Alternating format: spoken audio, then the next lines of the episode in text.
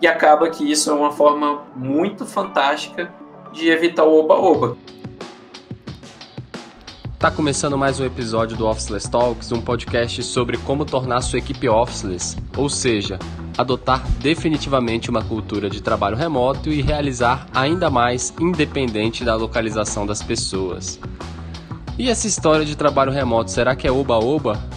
Como é que funciona essa questão das pessoas terem muita flexibilidade, muita liberdade e dá para realmente confiar que as coisas vão andar nesse formato ou as pessoas não têm maturidade suficiente para isso?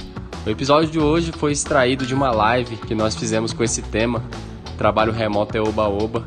E aí, dentro dessa conversa, a gente discute alguns pontos sobre a liberdade, a flexibilidade e a independência. Então, confere aí que a conversa rendeu.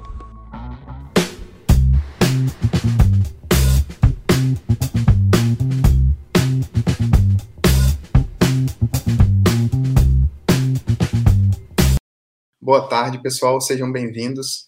Hoje a gente vai falar sobre um assunto muito interessante. Trabalho remoto é oba-oba? pois é, cara, o título aí é um pouco provocativo.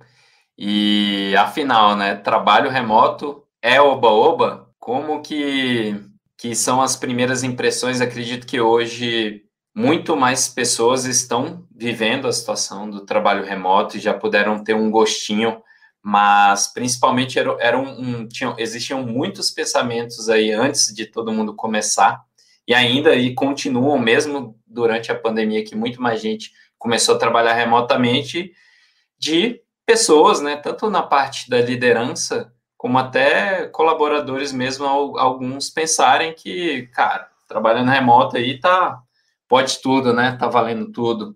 E aí, assim, primeiro pensamento é, pô, bom demais, cara. Posso trabalhar de pijama, de bermuda, descalço, não preciso nem me vestir direito, despenteado. Posso dormir tarde, acordar tarde, de boa, ficar nas redes sociais e tal, né? A galera vai ficar no Netflix o dia inteiro, ao invés de ficar trabalhando, ou vai ficar jogando videogame sei lá, tipo, fazer qualquer outra coisa menos trabalho, trabalhar na hora que quiser, dormir ao longo do dia, virar nômade, sair, de, sair viajando, ficar no meio da praia lá. Então, tipo, tem muitos pensamentos quando a gente começa a falar do trabalho remoto, já vem muitas conexões e suposições aí, e a gente está aqui meio que para desmistificar se, se é realmente isso aí, ou se não é, se existem casos, como é que funciona, qual que a tua, tua opinião sobre isso, Matheus? Você já chegou a ter alguma opinião diferente antes de viver mesmo um trabalho remoto também? Rapaz, eu adorei a sua pergunta. Por quê? É um pouco difícil falar isso, mas eu assumo que eu não acreditava muito. Né? Eu tinha certos receios em relação ao trabalho remoto, muito em relação a mim mesmo porque eu vim de uma escola, entre aspas, de escritório. Então eu gosto de rotinas, eu gostava de acordar cedo, tomar meu café da manhã, ir para o escritório, chegar lá trabalhar na parte da manhã, retornar à casa para almoçar, depois retornar ao escritório novamente e só lá no fim do dia retornar à casa. Eu lembro que já estava assim, eu estava num, num, momento da minha vida grande, porque o que, que acontece? É, o Renato está falando de Brasília, eu falo do interior do Rio de Janeiro, e na cidade que eu moro, tem um curso muito bom aqui de tecnologia, foi o curso que eu fiz, por exemplo, na faculdade de sistemas de informação. E algo que é quase que destino para as pessoas aqui é você se formar e como não tem um polo muito forte de tecnologia, as pessoas têm que se mudar para as grandes cidades, né, para conseguir uma oportunidade melhor, conseguir trabalhar numa empresa, conseguir crescer mais na carreira e não ficar fadado, né, muitas vezes ficar numa cidade interior, onde não tem muito, muito polo tecnológico, muita empresa olhando para cá. Então eu já estava como certo na minha vida que eu ia ter que me mudar em algum momento da minha vida e era só uma questão de tempo. Só que nesse meio tempo, inclusive muitos amigos já tinham feito esse, esse movimento, né? Era o que eu participando até de processos seletivos para já dar esse passo na minha vida, porque é, esse passo ele está muito além da carreira, é um passo na sua vida mesmo, porque isso vai é, é vai impactar tudo na sua vida. Então, nesse momento eu comecei a já ver um movimento de empresas muito bacanas, o próprio Startup, inclusive, já oferecendo ali essas vagas com trabalho remoto. E eu lembro que a primeira vez eu deixei passar, porque eu falei, isso não é para mim, legal, empresa é muito massa, muita vontade de trabalhar aqui, mas isso não é para mim, porque eu não vou ter essa disciplina de fazer isso acontecer, eu sou muito habituado a ir ao escritório, gosto disso, então eu não vou fazer isso acontecer. Só que aquela questão do momento de vida, aquilo continuou pulsando na minha mente. Eu ia ter que fazer alguma coisa em algum momento. E aí, de novo, depois de pouco tempo, o Startei abriu um processo seletivo para uma vaga remota, eu cumpria todos os pré-requisitos e eu pensei, eu falei, será que eu vou deixar passar de novo? E eu já estava fazendo acho que uns três, quatro processos seletivos e avançados. Um deles era para o Rio de Janeiro, capital, inclusive. Então eu falei, não, eu vou entrar aqui, vamos ver como é que vai ser. Eles já estão fazendo isso há um tempo, então assim, é uma coisa que está acontecendo. Então eu sim, eu tinha, respondendo, eu tinha uma opinião bem diferente. E isso já faz mais de cinco anos né, e a gente vem provando aí do Startup se originou o a gente vem provando que de fato dá para acontecer. No início eu tive algumas dificuldades, a gente pode até falar isso em algum outro momento, eu já falei um pouco sobre isso em alguns episódios do nosso podcast, tive um pouco de dificuldade, e a dificuldade não era essa que a gente está conversando aqui sobre o Oba-Oba, que era o contrário, né, era de trabalhar demais, era de ficar muito no computador, trabalhando, trabalhando, e não o contrário, que eu achei que seria o contrário. Eu achei, ah, não vou ter disciplina de ficar trabalhando, vou querer assistir Netflix, vou abrir a geladeira, vou ficar viajando, e na verdade o que aconteceu foi o contrário, que também acontece. Mas acontece com muitas pessoas, acontece com muitas empresas, muitas vezes por ter uma liderança é, olhando para os lugares errados, né, as coisas muito soltas, muita gente às vezes colocando hobbies no meio do trabalho, usando o trabalho remoto como desculpa para ficar em casa fazendo outras coisas. Então, se a gente não consegue tratar dos lugares certos, né, fazendo a coisa certa, olhando para as métricas certas, a gente pode sim estar tá favorecendo um ambiente, como diz o título da live, de oba-oba, de fato. Então, acho que esse não é o objetivo. É, isso tem muita empresa séria trabalhando, fazendo as coisas acontecer sem passar por isso, mas tem gente que de fato está passando por isso e é justamente isso que a gente vai conversar aqui hoje, né? Como, inclusive, ou se é possível a gente evitar que isso aconteça. Total, cara. Eu também fiquei lembrando da, da minha primeira vez que eu fui trabalhar remotamente e foi lá em 2008 para uma empresa dos Estados Unidos. Eu também estava muito acostumado a trabalhar em escritório, até então nunca tinha trabalhado remotamente, nem de casa. E deu um medo absurdo, assim, de tipo, porque quando você vai para o trabalho, em um escritório, você tem toda aquela rotina pré-definida para você executar. Tipo, ah, você tem que entrar aqui entre 8 e, me... 8, 8 e meia, você, tu sai na hora do meio-dia, na hora do almoço, depois você volta, tem alguém ali para cuidar e ficar olhando o que você está fazendo, né? Tem aquela aquela coisa que vai te cercando e te controlando assim. Uhum. E, e aí, quando eu fui, comecei a trabalhar remotamente, tipo, tudo que existia esse controle, assim, meio que caiu por terra e eu fiquei muito livre mesmo, assim. Tipo, eu poderia realmente fazer o que eu quisesse. Poderia ir ali assistir um Netflix e passear com um cachorro, qualquer coisa, menos trabalhar. Só que é isso que você falou. Na maioria dos casos, que, o que acaba acontecendo é ao contrário. Você até trabalhando demais e você, na verdade, melhorando muito mais como profissional, porque essa oportunidade, essa liberdade que você ganha, ela acaba estimulando o, o seu desenvolvimento na responsabilidade, na sua organização, na criação aí do, de uma rotina muito mais bem trabalhada, porque é você tomando conta da sua rotina e não a sua ida para o escritório, o horário lá para entrar e sair certinho. Então, tinha me dado muito medo e enfrentei muitos desafios no começo que demorei um tempo assim para me adaptar e organizar, só que, cara, me transformou em outra pessoa.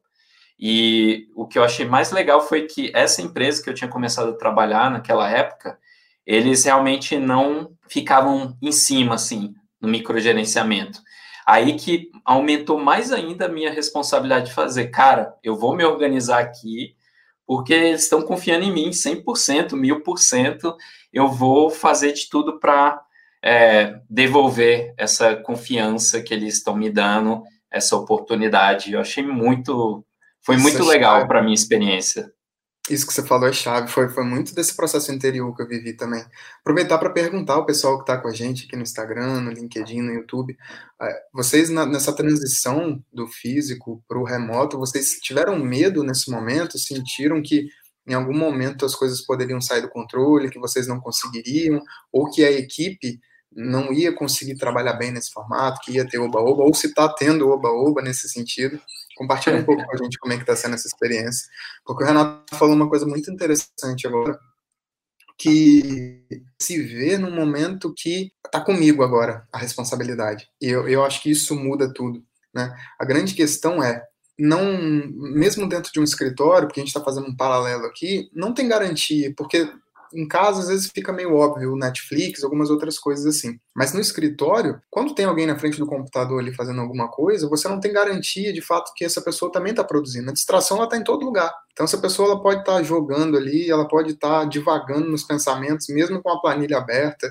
Então a verdade é que não existe isso. Né? O que, que separa um profissional de fato que ele escolhe, né? ao invés de se entregar para distração, para essas outras coisas, para o trabalho de fato. E olha que curioso o que aconteceu. Né? Você foi contratado por uma empresa onde eles te deram liberdade para fazer as coisas. Hoje a gente vê muitas vezes pessoas tentando resolver isso de forma errada, já tentando estabelecer um ambiente de controle para desde o início falar assim, eu já vou setar um ambiente aqui mega rigoroso, mega controlador, para eu já conseguir me privar disso. Tem empresas resolvendo isso de formas totalmente opostas, né? A gente chegou num lugar que não tinha essa cobrança, não tinha esse gerenciamento. Olha, Renato, é, você foi contratado para fazer isso, e eu espero de você isso, isso e aquilo. A gente precisa alcançar juntos essa coisa aqui. Vamos juntos? Vamos lá? E você, vamos embora, e você sabe que a responsabilidade está contigo, e você vai fazer da sua parte o seu 100%, ou até mais, para vocês conseguirem alcançar aquele objetivo. Então, isso já mostra na prática como que você não precisa criar processos rígidos e duros para conseguir essa responsabilidade da equipe, do engajamento das pessoas, né? No final das contas, não tem diferença, é só a gente saber o que, que muda nesse profissional, o que, que existe nesse ambiente onde as coisas acontecem, onde é um oba-oba e onde não é um oba-oba. Né? O que, que muda ali na mentalidade do profissional e o que, que tem instalado nesse ambiente dessa equipe que de fato faz o trabalho acontecer e está empenhado em fazer o trabalho acontecer. Boa, boa. Cara, e outra coisa que eu tava pensando aqui, tipo, mesmo às vezes com isso, o trabalho remoto e o que a gente está falando aqui não é sobre microgerenciamento e controle, porque às vezes até com microgerenciamento e controle as, as pessoas ainda podem estar num certo oba-oba, assim, porque elas não, elas não vão se sentir confortáveis dentro daquele ambiente, dentro daquela empresa, elas vão estar fazendo o trabalho por fazer, e querendo ou não, não é um oba-oba de bagunça e tal, que é tipo, vai ter um microgerenciamento olhando a quantidade de horas que a pessoa trabalhou, vai ter um microgerenciamento olhando as tarefas, as taskzinhas pequenininhas ali, só que às vezes acaba virando um oba-oba porque se as métricas estão nessas pequenas coisas, em controlar a hora, saber se fulano está online, se está offline, acaba que vira um oba-oba para os resultados da empresa. De tipo, é, pouco foco nas coisas que importam. Então acaba bagunçando de uma forma ou de outra e até desestimulando quem está quem tá dentro da equipe. Tem uma galera comentando aqui, mandando uns feedbacks. A Adriana Tem, falou que. É, falou: ah, no começo da experiência do home office teve uma sensação de oba-oba. Percebe-se que trata mais da flexibilidade que deve ser levada com responsabilidade. E aí é onde que entra essa, essa parada aí, que o, o próximo assunto, que é realmente, com grandes poderes, vem grandes responsabilidades. Tanto para a empresa, como para o profissional individual. Então, dentro da empresa, o, as organizações modernas, principalmente, elas agem, elas precisam agir elas agem com a crença que os funcionários são adultos, responsáveis e confiáveis.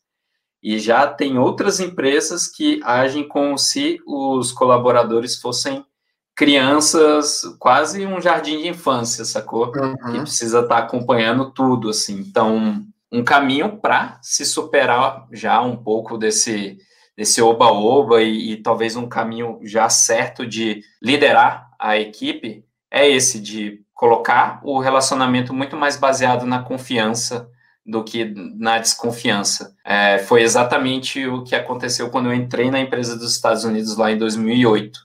Talvez aqui no Brasil a gente já tem essa coisa, esse esse radar da desconfiança muito maior pela cultura, por várias coisas que a gente passa, é, insegurança e tudo mais. Só que a gente precisa mudar esse, esse mindset. Então, acho que o primeiro ponto já é esse, assim, mudar a chavinha da desconfiança para confiança.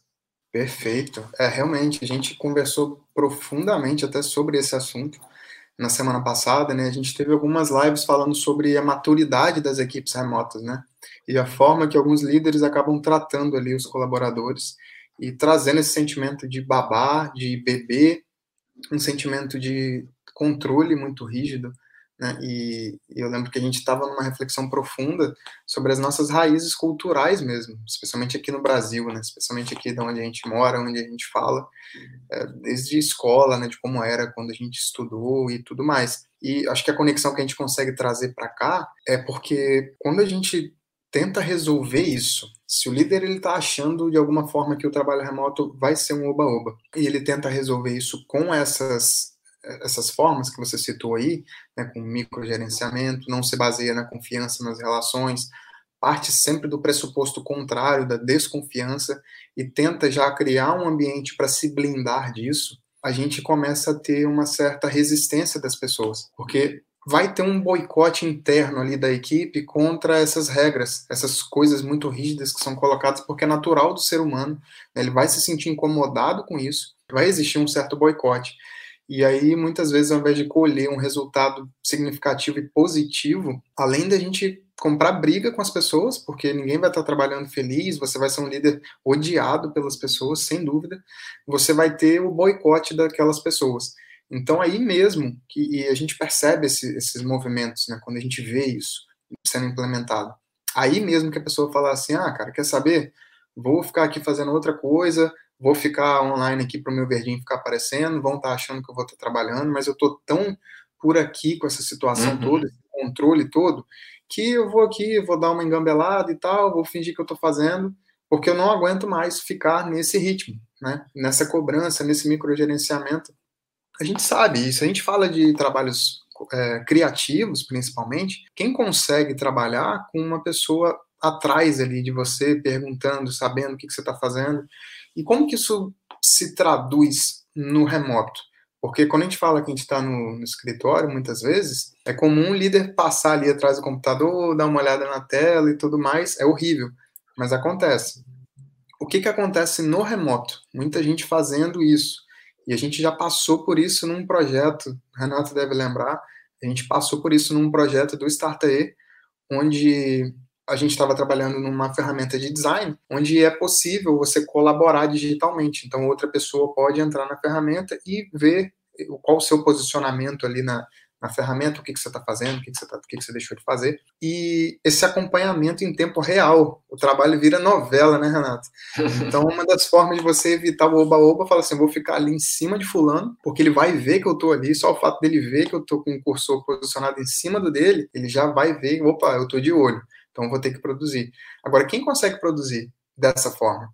Né, você vai se sentir obrigado a produzir, obviamente, agora você não vai certamente ficar feliz com a qualidade do seu trabalho porque você não vai conseguir estimular a sua criatividade. Tem uma pressão instalada ali para poder evitar esse oba-oba. Esse microgerenciamento ele é usado como uma forma de tentar minimizar ou resolver isso. Quer ver uma outra forma que líderes fazem para poder checar isso? E num Dropbox da vida, a gente também já passou por isso com clientes, e ficar visualizando qual foi a última hora que o arquivo foi atualizado. Ah, foi há 20 minutos atrás. E a partir daquilo ali, ele já tira uma conclusão de que tem 20 minutos que a pessoa não está trabalhando naquele projeto, por exemplo. E por aí vai. Então as consequências são catastróficas, né? Porque o time fica numa zona de estresse altíssima. Pois é, cara, tipo, um, um dos pontos é esse, então, microgeren... menos microgerenciamento, mais confiança. E organização nos processos. Acho que isso da parte do, da liderança ali, da, das equipes em si, ter o processo organizado e rotinas bem organizadas entre as equipes também ajudam a solucionar também um pouco, porque a gente até então falou muito ali, né, do, do líder que tenta resolver isso e talvez não é o caminho certo para resolver. Ele já tentou resolver microgerenciando sem ao menos dar espaço para ver se ia virar oba-oba ou não. Tipo, antes de dar um voto de confiança, já foi desconfiado e acabou com tudo. Mas e se o líder, a empresa realmente dá confiança, dá todas as ferramentas, dá o espaço para que o trabalho aconteça e a pessoa do lado de lá, trabalhando remotamente, some, não, não participa ali das conversas, né? Então, tipo, a gente começam a aparecer sinais que talvez ela esteja, sei lá, procrastinando, não fazendo um trabalho que deveria ali junto com a equipe, e com o que fazer nesse momento, né? Assim, tipo, uh, eu acho que tem dois caminhos também que a gente pode começar, que o primeiro é, às vezes a pessoa está precisando de ajuda, principalmente agora nesse momento que a gente está. Claro. Então pode ser, podem ser várias coisas, mas acho que como líder, um, um dos primeiros passos a se dar é, tipo, cara, talvez ela esteja precisando de ajuda, de algum suporte, esteja passando por alguma dificuldade. E quando você coloca essas rotinas,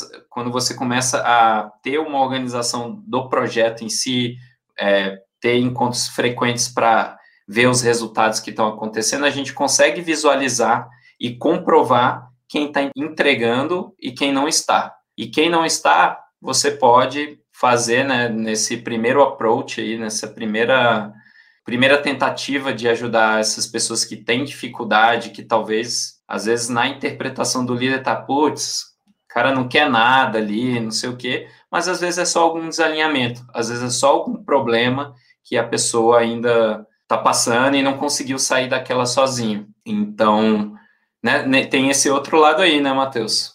Tem esse outro lado e ainda tem um tempero extra aí, né, que é esse momento de pandemia é quando de fato muitas pessoas não nunca tinham trabalhado remotamente e estão tendo que passar por isso e conciliando as rotinas com família. Né? Você tendo ali que lidar com um filho, pedindo atenção, uma filha, esposa, marido, enfim, tudo isso muito novo, né? E, e a gente já passando por esse momento, a gente está um pouco mais com, com, os sentimentos, né? A gente está mais ansioso, a gente está é, é, mais um peso em relação a isso. Então, muitas pessoas que, de fato, nunca tinham trabalhado remotamente, de repente estão tendo que trabalhar remotamente e conciliar as rotinas com família, com marido, com esposa, com filho, filha, e não estavam preparados para isso, de certa forma. Né? Muitas pessoas, inclusive, não têm como colaboradores, líderes, enfim, todas as esferas, não tem nenhum setup pronto em casa para conseguir fazer o trabalho acontecer né, não tem ali um, um, lugar onde você consiga ter uma certa privacidade para poder trabalhar, um computador legal.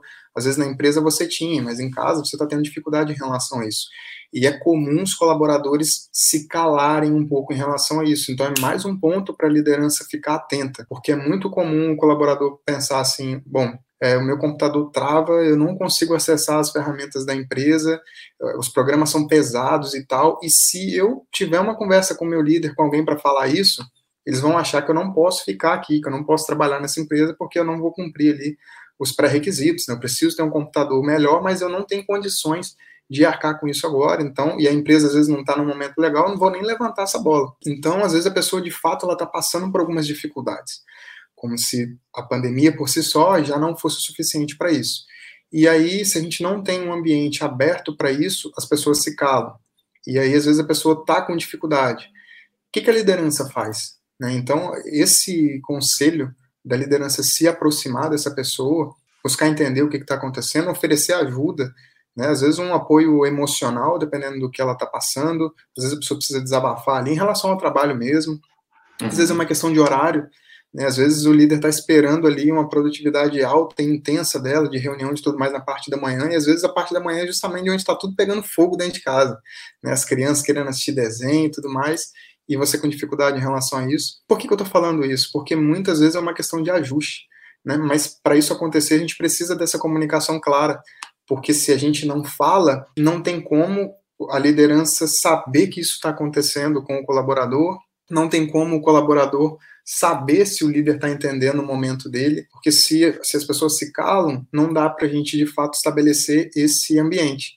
E essa troca, essa ponte, esse feedback, ele é fundamental para isso poder acontecer. E muitas vezes tem, de fato, né, como você comentou, da pessoa sumir, é, um desengajamento, vamos colocar assim, da pessoa estar tá se sentindo desmotivada com o projeto, com tudo mais. A gente tem algumas formas de fazer isso, de melhorar o engajamento da equipe, das pessoas. Isso também pode ser trabalhado, mas também é algo que vai precisar ter essa sensibilidade do líder para entender isso. Né? Isso até um spoiler aí, né, de assuntos que a gente vai falar ao longo da semana, mas uma grande diferença de um líder tradicional para um líder remoto é essa sensibilidade a mais né, para você sentir ali aquela pessoa e poder trabalhar nisso, isso nela, né, que está precisando ser trabalhado, precisando ser estimulado nessa equipe. Então, com isso, a gente também consegue resgatar. Qual que é o aprendizado por conta de, por trás de tudo isso que a gente está falando? A gente não precisa tomar decisões drásticas desde o início. Muitas vezes a gente nem precisa tomar decisões drásticas. Né? Ah, vou, preciso demitir a minha equipe inteira, preciso de sangue novo no time inteiro porque a galera aqui não quer nada. Às vezes você nem vai precisar fazer isso. Na maioria das vezes você não vai precisar fazer isso. Essa é uma grande verdade. Mas para isso a gente precisa investir tempo de qualidade para a gente poder buscar resolver essas coisas. Se a empresa está um oba-oba hoje, por que será que está?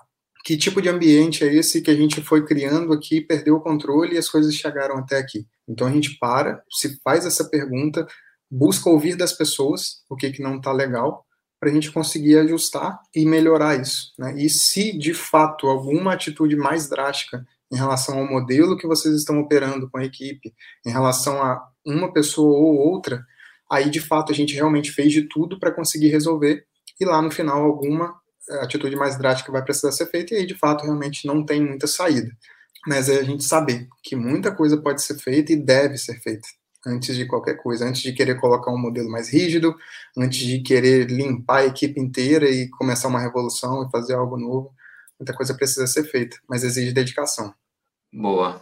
Trazer um exemplo prático aqui de como a gente fez no Startae, a nossa outra empresa, e que ajudou, contribuiu para ter uma estrutura, um processo básico para não ter esse oba-oba. Então, falando de um projeto específico, eu vou trazer até um exemplo de uma pessoa que foi nômade digital trabalhando no Startae, que é o Matheus Dalbianco. Ele entrou no Startae. Não sou eu, pessoal, é outro.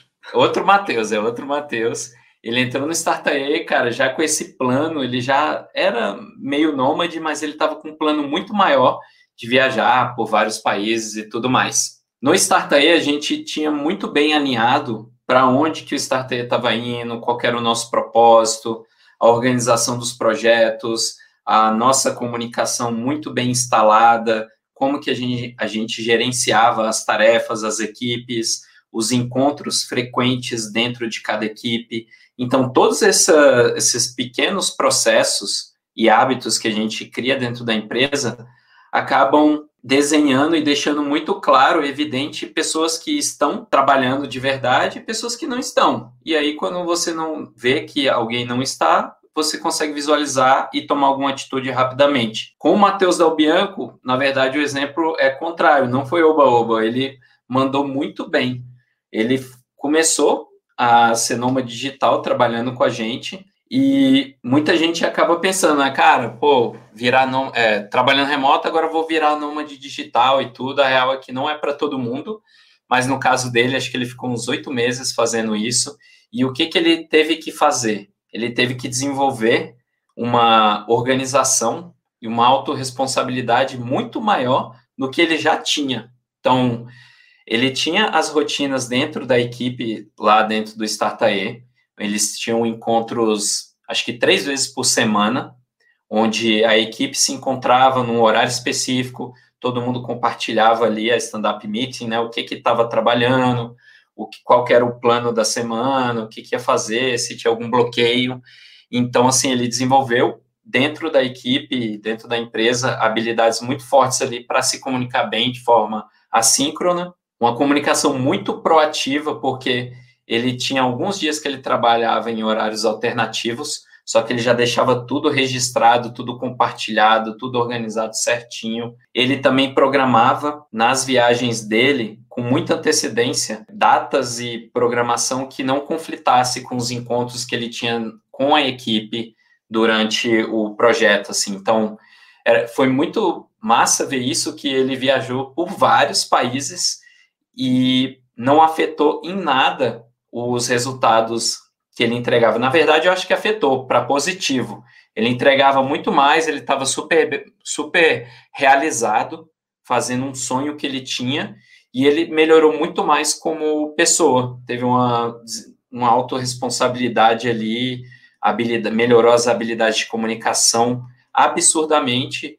E, cara, esse é um exemplo fantástico de que a liberdade, o processo dentro da empresa consegue deixar muito claro quem está fazendo, quem está trabalhando, quem não está, e também a liberdade que a gente deu, com o alinhamento que a gente deu para ele, ele conseguiu, cara, viajar pelo mundo e fazer o trabalho dele ali, no horário que ele queria.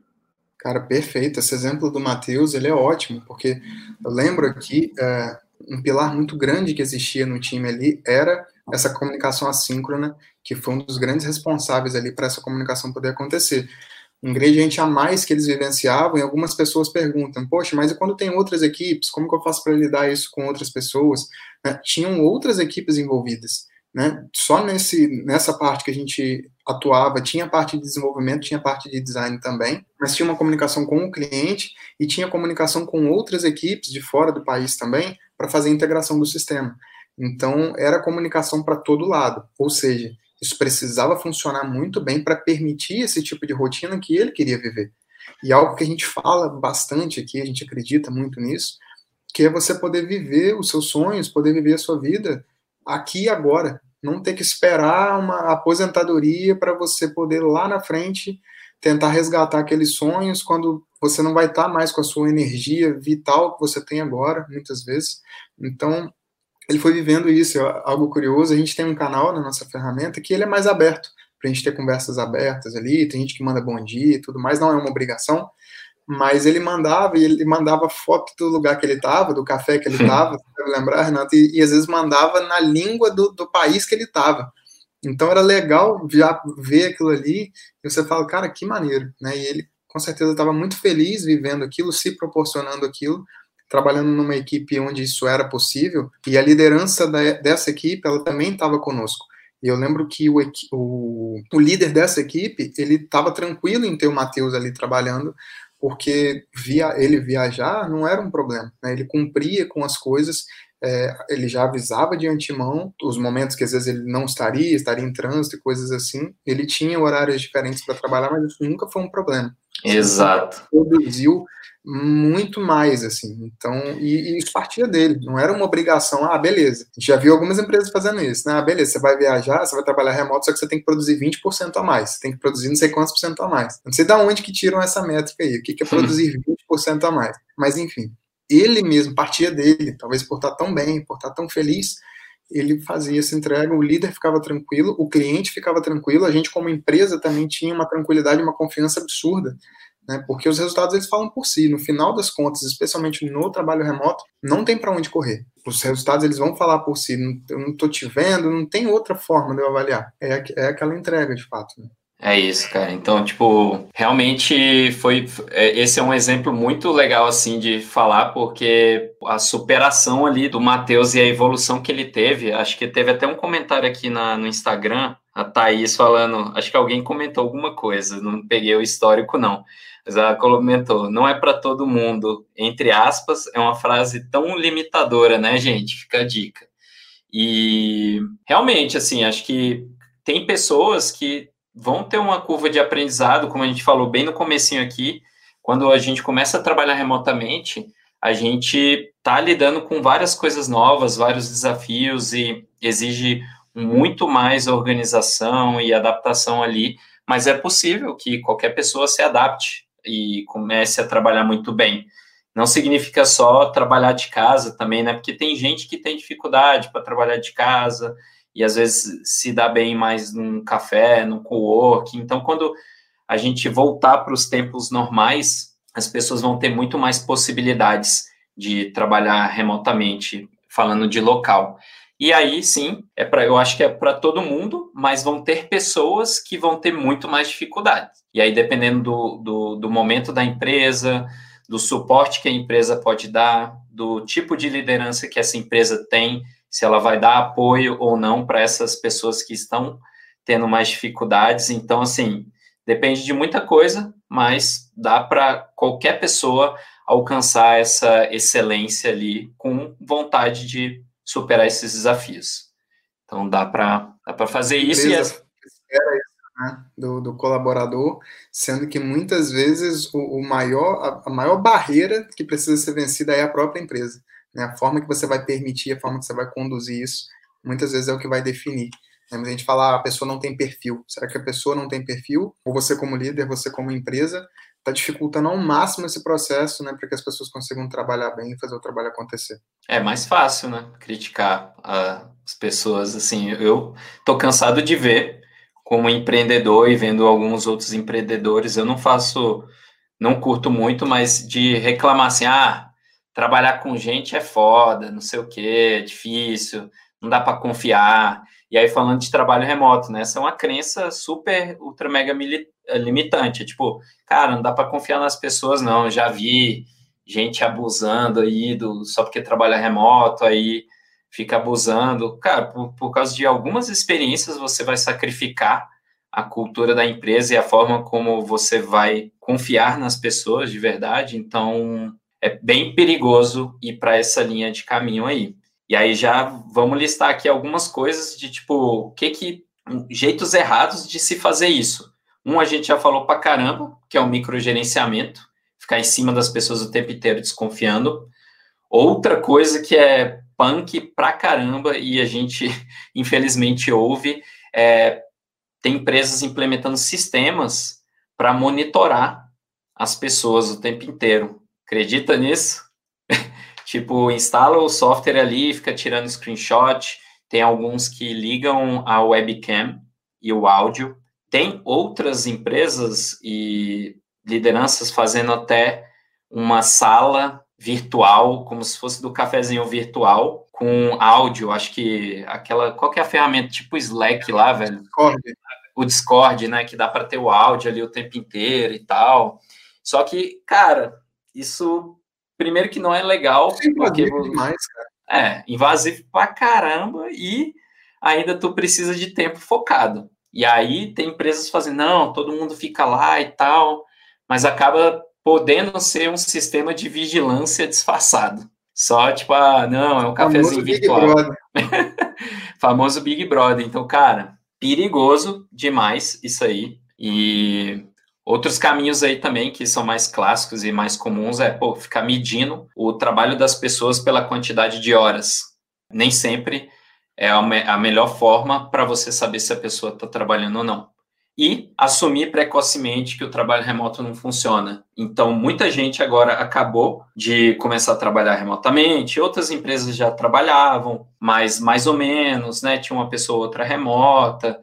Então, tem muita coisa nova acontecendo, muitos desafios, o desafio do Covid, do isolamento social, e assumir que o trabalho remoto não funciona por causa de uma série de coisas que está acontecendo, sendo que a empresa, às vezes, nunca teve uma organização, uma cultura do trabalho remoto, nunca desenhou intencionalmente como o trabalho remoto deve funcionar na empresa, é bem perigoso julgar e falar que não funciona. Então, Acho que aí esses são alguns jeitos errados de tentar superar o oba-oba dentro da empresa aí.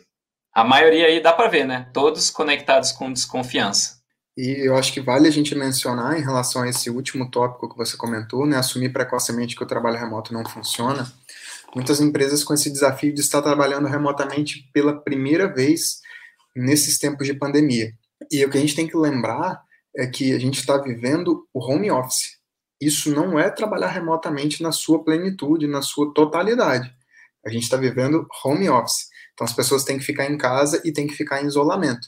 O trabalho remoto ele vai muito além, mas muito além do home office. Né?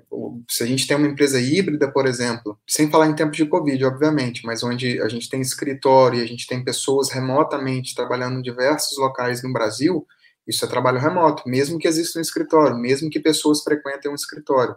É, a gente permitir um ambiente onde pessoas trabalhem de qualquer lugar, como o caso do Matheus, que a gente comentou agora há pouco, é, não necessariamente de casa, mas de um café, de outro país, de outro lugar, em trânsito, isso também faz parte do trabalhar remoto. Então a gente entender, o home office faz parte, é trabalhar remotamente, mas o trabalho remoto não é o home office. A gente está sendo obrigado a, a, a gente está sendo conduzido, vamos falar assim, a gente está sendo conduzido dessa forma para poder fazer as coisas acontecerem.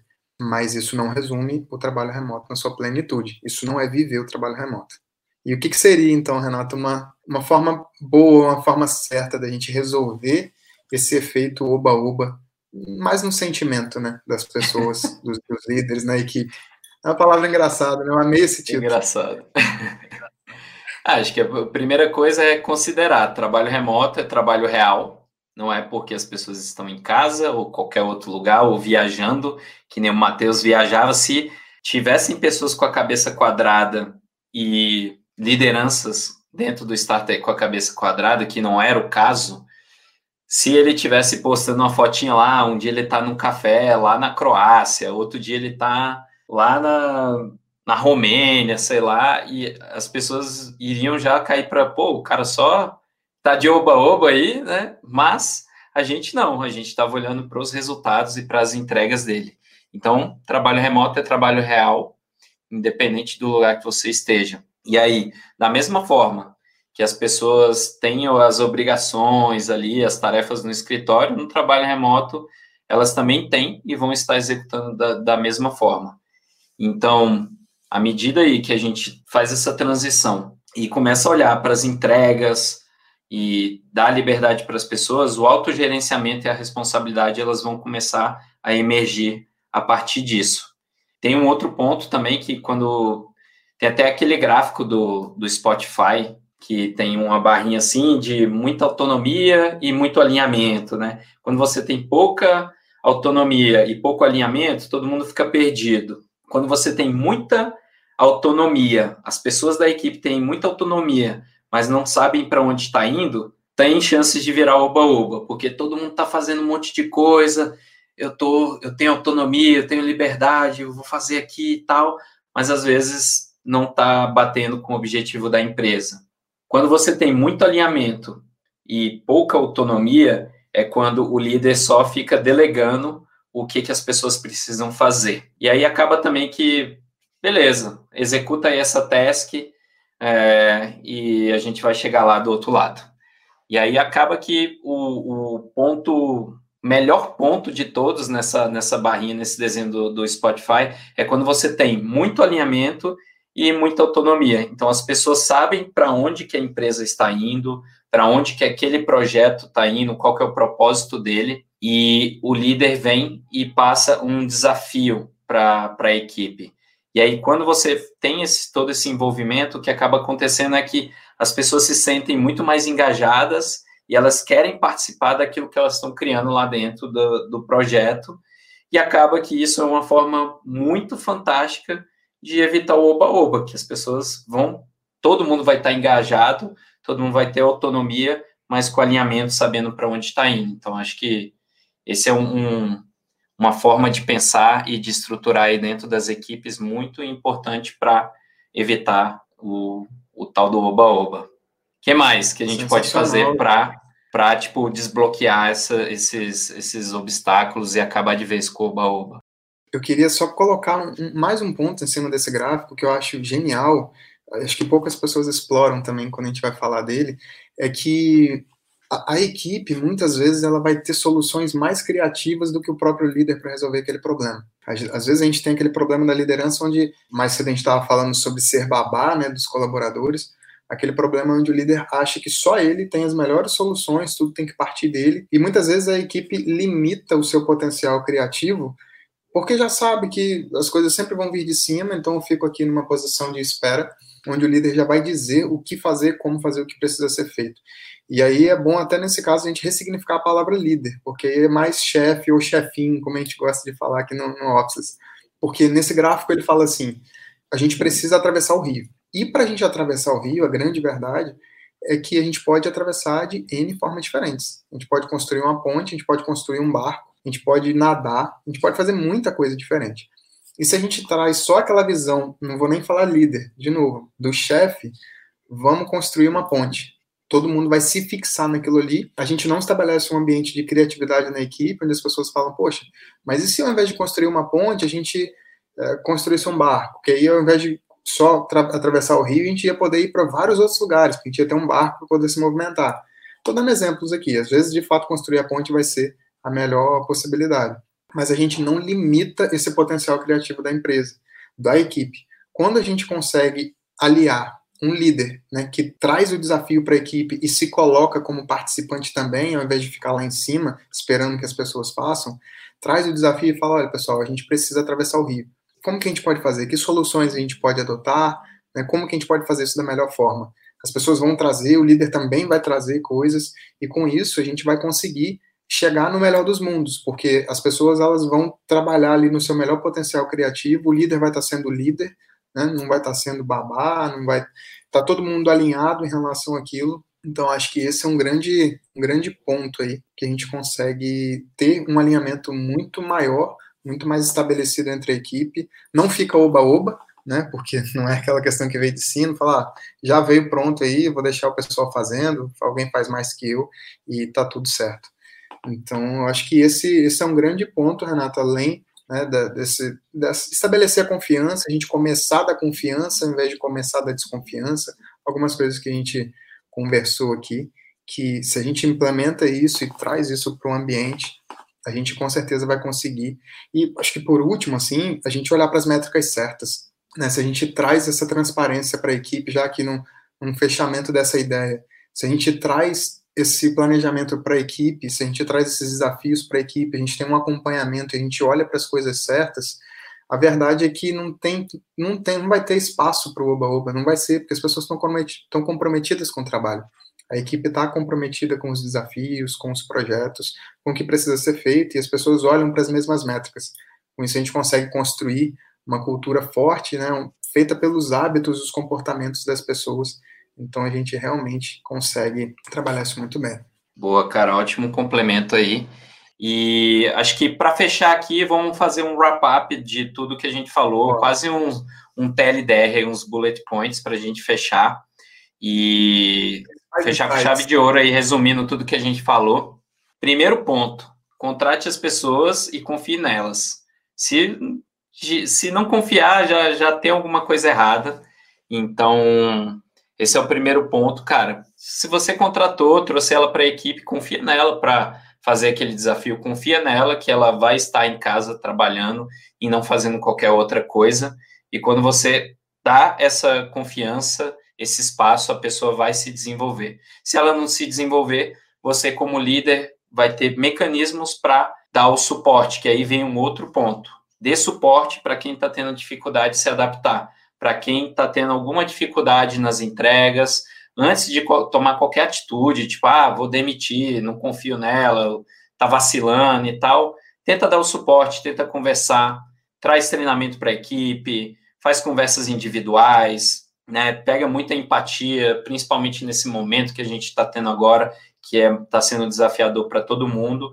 E cara, depois de tudo isso realmente não funcionar, talvez essa pessoa não seja o melhor encaixe. Mas como líder, né, o nosso papel ali é facilitar, dar esse suporte. Então, contrate as pessoas, confie e dê suporte para quem está tendo dificuldade. Tem mais alguma aí, Matheus? Aí, cara, eu acho que é, é tudo isso no dia a dia, né? A gente conseguir programar reunião, reunião individual, regularmente com as pessoas da equipe, ter esse acompanhamento de perto, né? Como a gente mencionou mais cedo, um líder que também mentora a sua equipe, ajuda a sua equipe. Ele foca nos resultados, né? Os resultados eles estão muito acima, muito além das entregas que as pessoas fazem, que por si também está muito acima das horas de trabalho, quantas horas aquela pessoa trabalhou ou da onde ela está trabalhando. Né? E esses rituais de acompanhamento frequente e inteligente. Não significa ficar fazendo reunião toda hora, mas a gente criar mecanismos e formas de fazer isso acontecer durante a semana e a gente vai colher esses resultados aí durante as, os dias, as semanas, os meses e no fim do ano a gente tem aquela sensação de progresso e de alcance de objetivo que a gente como empresa, como equipe fez. Renato, queria te agradecer aqui, agradecer o pessoal. Valeu, Matheus. Valeu, galera. Obrigadão. Muito obrigado, pessoal. Valeu, Renato.